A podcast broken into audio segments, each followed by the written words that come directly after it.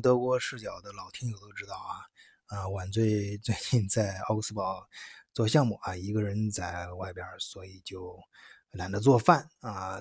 早上和晚上啊都直接去超市里买着吃啊，可以吃新鲜的嘛，我觉得也挺好。于是呢，我发现我几乎天天都要去超市，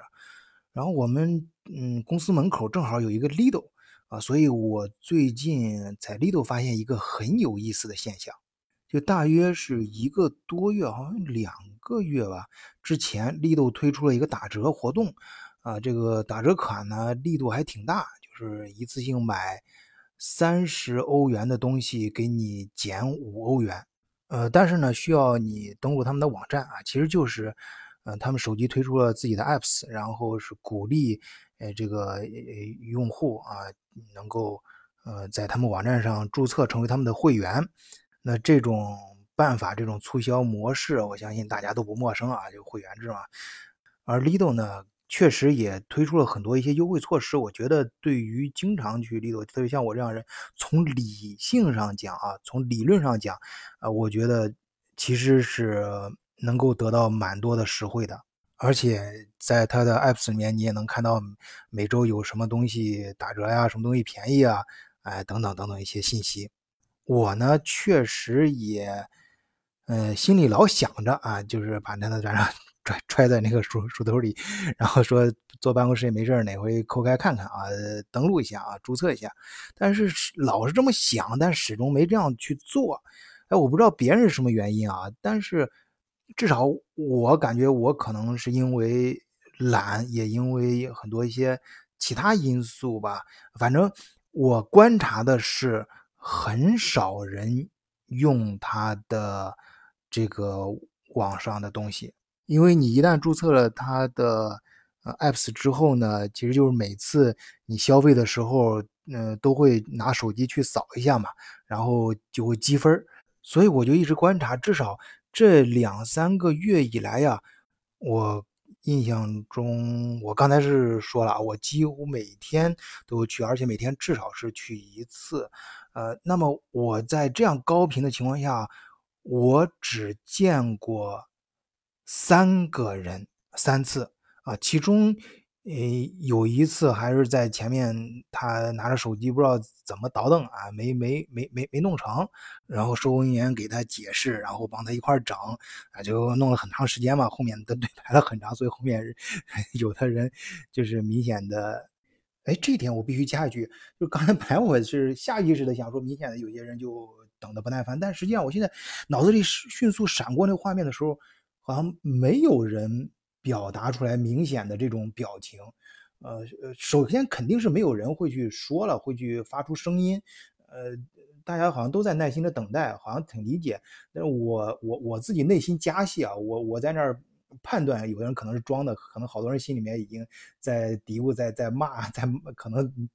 心里面已经在骂那个人有多蠢多笨了。呃，这个地方我必须为德国人 说句话啊，给德国人点个赞，他们确实在这方面的素质很高。包括我前面节目里面也讲过，有的时候，呃，比如在火车上，火车突然出毛病了，那大家就是呃需要。呃，自己转车啊，所以那个呃，火车上工作人员就是来给大家说一声，让外面放放呃呃广播啊，就是非常机械的就说一个对不起就行了。但大家也没有什么怨言，就是各自下车找各自的办法去。有的人打电话找人来接他，有的人就再换其他车呗。啊，几乎没有人有什么怨言啊。就德国人好像遇到事儿之后。呃，很少去抱怨啊，就是抓紧时间，然后找新的解决方案啊。这一点我也向德国人学习啊啊，这点我必须给他们点赞。好，我接着回来说，那哥们儿就在前面呃耽误了很长时间，最终就是扫码了。然后还有一个哥们儿呢，是好像是他在过程中就是。就是每一个人从那儿过的时候，收收银员啊，在那段时间都会去呃提醒你，哎，你是不是下载我们的这个 apps 啦？然后我们可以给你更多优惠啊，啊，我给你一张打折卡吧。然后，呃，好多人一般都是过去了，就说，哎，就是摇摇头，然后笑一笑，或者是，呃，点点头，笑一笑，反正总总之不会用啊，就就直接就过去了。然后有一个哥们儿呢，啊，就停下来了，说，哎，说我确实注册了，但是呢，呃，我的手机忘带了啊。他说没关系，呃，你给我说一下你的呃名字或者这个号码。然后他就是嘀咕嘀咕跟他说了一下，然后人家在那个上一操作，哎，你看。呃，可以，你的积分已经给你积上去了啊，所以在我这两三个月，几乎每天都至少去一次超 Lido 超市的这个频率下，我观察到的只有明确记忆的，只有这三个人在最后付款的时候去扫了他的码，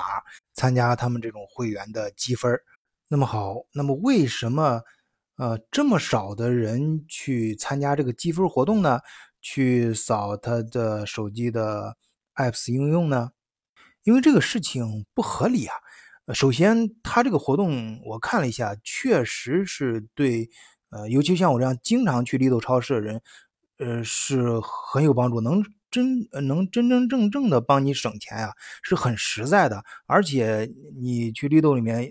有什么打折东西什么的，呃，他也提前会告诉你，也会方便你去购物。啊，让你购物更加的精准 啊，然后，呃，然后还有，呃，它的广告投放其实频率也是非常高。你看它在，呃，我相信咱们听友如果有在德国的，你这段时间去 Lido 的时候，你也能注意到，在 Lido 的门口到处都立着它的牌子，就是教你鼓励你去用它的网上 apps，然后，呃，下载它的 apps，然后成为它的会员，呃，然后去积分，嗯，然后。呃，特别是在前段时间啊，他的售货员也非常的敬业，似乎有这种硬性的指标一样，就每一个从那儿过的人，只要我每次过的时候，他都要呃很认真的问我啊，你是不是要积分啊？啊，而且他顺手那个手就已经把那张积分卡就已经拿出来了，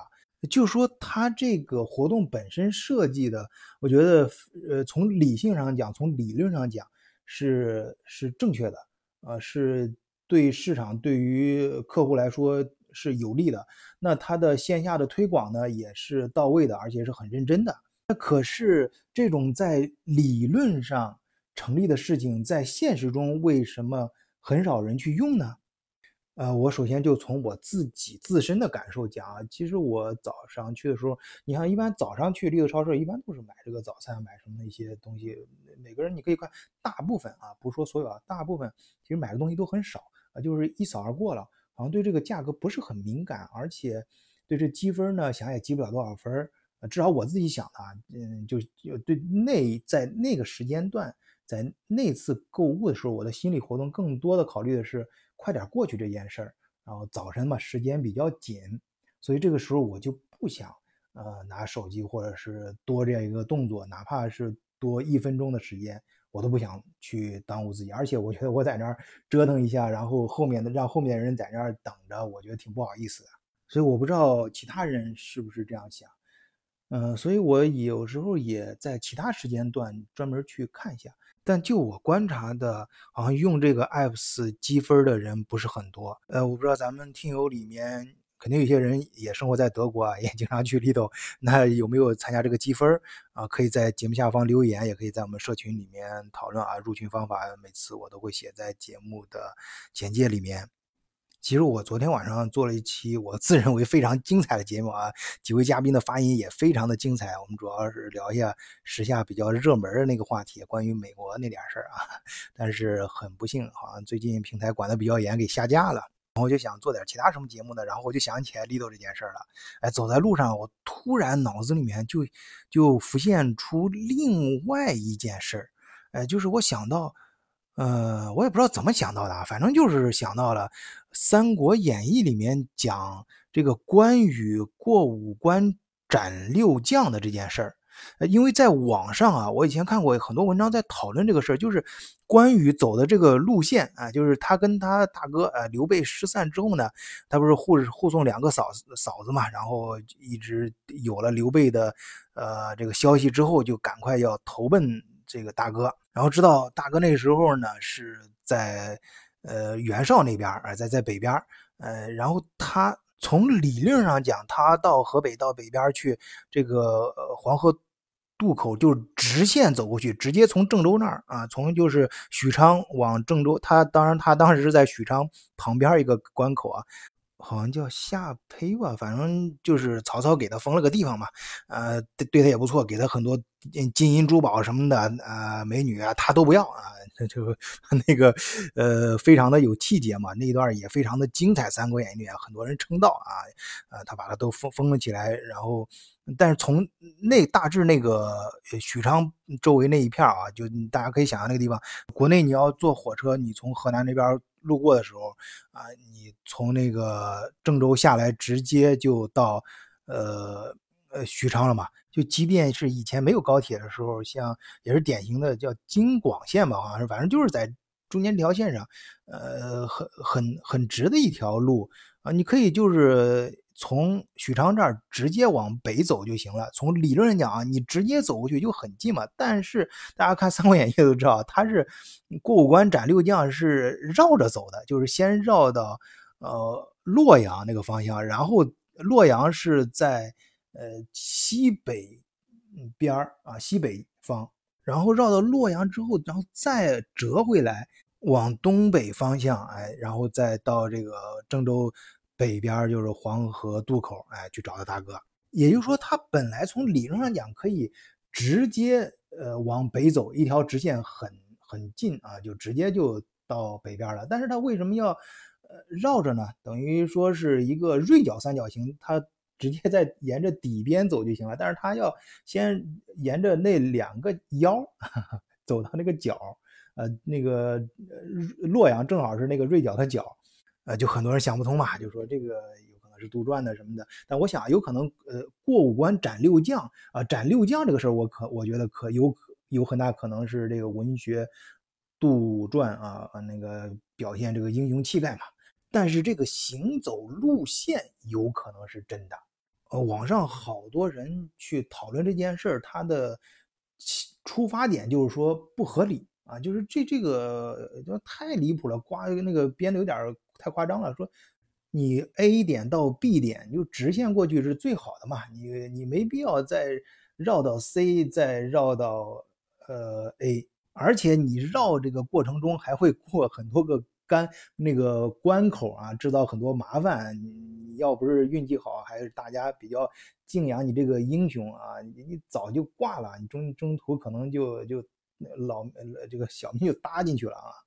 然后关羽应该是大命啊，这个大英雄的命就搭进去了啊。但是我觉得啊，这就其实是非常合理的，因为当时如果我们看一下那个地形图的话，呃，它很有可能是这样。我我我我这这有可能是我完全是我自己猜的啊。他可能是当时他并没有斩六将。你像，其实你现实中你一个人你再英猛。一个人开玩笑呢，你一个人斩斩别人，你就打群架，你可以想象古代的这种冷兵器时代就跟打群架差不多嘛。一个人你再猛，你一个人你也不能拖家带口的，然后过去就跟砍黄瓜一样，然后一路上砍过去啊，这这人人人家那人家就一点本事没有啊，你就就有可能呃没你那么厉害啊，没你力气大，但是也不至于呃是就像小说里写写的。这么猛啊，就就这么这么砍过去，一路砍过去，所以我觉得这一块有可能是杜撰的，他可能他很可能是，我觉得现实中啊，很可能是他恰恰是因为这儿有关口，这儿有路，哎，从这儿过，哎，从这儿能够到北边去，他直线的走啊，就是有就是沿着现在的现代人开梯开能看到这个地图京广线啊，这种呃。从许昌直直直的，呃呃，是往北走，就是通过呃郑州这条线。那个时候可能那是一片原始森林，呃，有可能呃是比较野蛮的地方，然后盗匪丛生啊。当时那个线路可能是不安全的，哎，他有可能是沿着国道走，因为有关卡，有有这个。呃，当时曹操这边的一些人把守嘛，那那儿可能是来说相对安全的地方，呃，当然我的这些说法都是猜想啊，但是目的是有一个，有一点我可以肯定，就是说他当时这么绕着走，其实在现实中是合理的。也就是说，很多东西我们不能，嗯，去用理论上讲，就跟 Lido 一样，从理论上讲，呃，你去。呃，做这个 apps 什么的，大家可以帮大家省钱，呃，可以提高大家的购物的效率，然后你下面地推也非常到位做的，呃，但是用的人未必就会很多。呃，对 Lido 那个事情，为什么我说用的人不是很多呢？我还有一个证明，就是我观察到，呃，就是在两三个月之前刚出来的时候，好像，呃，每次。他们推销的时候都积极性很高，现在好像就不怎么问了，呃，好像慢慢的可能那个售货员或者力度自己也感觉到这个事儿，嗯，好像推不推就那样，大家也该用的可能会用，不用的你推也没用，啊，就是积极性不是很高嘛，那用的人不多。而关羽带着两个嫂子，然后去找他大哥，啊，这个行军路线啊，这个行走路线绕着走。啊，看上去好像不合理啊，但是在现实中，就是在理论上应该走的路线，他没有走，而选择了现实中可行的路线。我觉得，呃，也是这样一个道理，就是现实中往往和我们理论上讲的捷径最佳的方案不太一样。所以我觉得现实中很多事情。你的实际的路线是由实际的地形、实际的情况来决定的，而不是呃理论上在图纸上决定的。那咱们中国老百姓不是有句俗话嘛，就说形势比人强啊。有些书上也说时势造英雄，是吧？我估计可能。就是从这个角度上来说，当然，呃，英雄也能推动时事啊，什么辩证法什么的，咱不那样扯啊，那扯起来没头没尾的，说不到头啊。我今天想强调的就是形势比人强啊，很多时候在现实中啊，你真的要考虑一下，呃，就是其实这块我们再引申一下啊，呃，在物理上，你知道爱因斯坦为什么？他比牛顿还牛啊！就是他能够在把现代的物理学又推向新的一个高度，就是他觉得重力啊是由于时空的弯曲造成的啊。牛顿说万有引力嘛，就是只要是有质量的就有引力啊，这个质量产生的引力就是解释了为什么两个铁球同时落地，为什么啊这个苹果掉下来会砸到头上而不是飞到天上去。而他在那个时代啊能看到的。啊，就是这样，那就是达到那个时代的智慧的巅峰了。但是后人发现他的理论解释不了，呃，这个，嗯，可以解释很多 天体的东西啊，但是解释不了，哎，金星还是呃水星，反正它的运转轨道，呃，每一百年会有一个偏差啊，按照他这个公式啊算出来，而且也解释不了为什么光会弯曲，因为光是没有质量的。哎，爱因斯坦的理论就可以解释。我们看到的重力的这种现象，就是我们观察到的重力，它的产生其实是由于时空的弯曲造成的。也就是说，你在这个时空当中啊，啊，在这个时局当中，其实你的很多行为是由于你所在的这个环境决定的。那在前面我也讲过一本书，就是枪炮、细菌和钢铁啊，就是说人类社会的命运啊，其实是由于就不同种族的命运是由于你所在的呃这个地理呃位置决定的啊，你你它就是里面就列举了嘛，在南美洲和北美洲，然后在欧洲大陆上，哎这个。最早都有人类嘛？为什么这里这这个不同地方的人类它发展的模式不一样的？就比如说在赤道周围的这些人，他物种丰富啊什么的，他就限制了，他就把他他完全可以自主自给自自足了，他靠打猎就那种原始的生存方式，他可以吃饱肚子，他就没动力再发展其他的东西了。但是在相对贫瘠的地方呢，他就逼着人们。就靠打猎是不行的，那就要自己种庄稼啊，等等吧。反正大家有兴趣可以去自己去看那本书啊，网上有很多简化版的，你们也可以看啊，讲得很清楚。呃，所以我有时候也在反思一句话啊，那老说是天时不如地利，地利不如人和。当然这句话我必须强调，这句话本身没问题，这句话是对的。呃，从他那个环境来讲啊，是对的。但是在有些时候，如果换一种思维啊，如果就今天按照我这个逻辑去讲我这一套理论的时候，其实往往是反过来的，